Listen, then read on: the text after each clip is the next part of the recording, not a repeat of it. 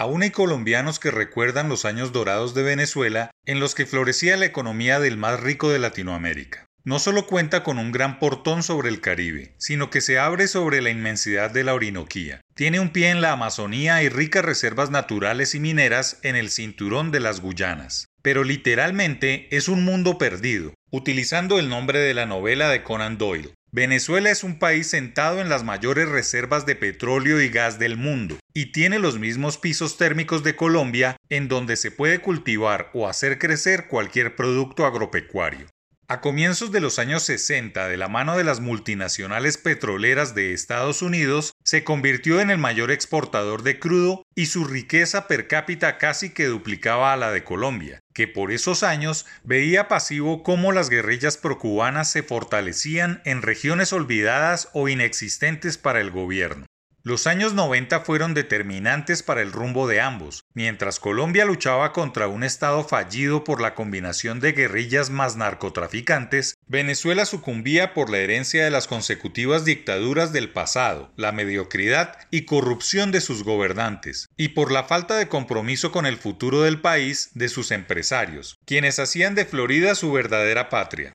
Así se colocó como presidente legítimo Hugo Chávez, un ex golpista que barrió en las elecciones de diciembre de 1998 y nunca abandonó el poder hasta su muerte en 2013. El modus operandi de cómo pasó de ser un país próspero a convertirse en un exportador de pobreza y conflicto tiene muchas causas, pero la que viene a colación es la que explica por qué Colombia era el destinado a ser la segunda Cuba, lo que se abortó en el juego silencioso de la geopolítica gracias al compromiso de las empresas que insistieron en construir país en medio de tanta violencia e inseguridad. Colombia comenzó los años 60 con una red industrial, empresarial y financiera local en franco crecimiento y con la determinación de hacer del país la tercera o cuarta economía de la región. La Fede Café, la Andi y las cajas de compensación, entre otros, son los pilares sin reconocimiento que trabajaron desde entonces al lado de los grupos económicos que se la jugaron y se la siguen jugando por mantener el liderazgo en los sectores en donde se compiten de tú a tú con poderosas multinacionales. A las empresas colombianas se les debe que haya un buen nivel de recaudación, que se ocupen de 90% de los impuestos, de que haya una formalidad laboral en más de la mitad de la población económicamente activa, que se tenga un sistema de pensiones dual con unos 3 millones de jubilados, y que entre otras cosas, el sistema de salud haya pasado la prueba con resultados del flagelo del coronavirus.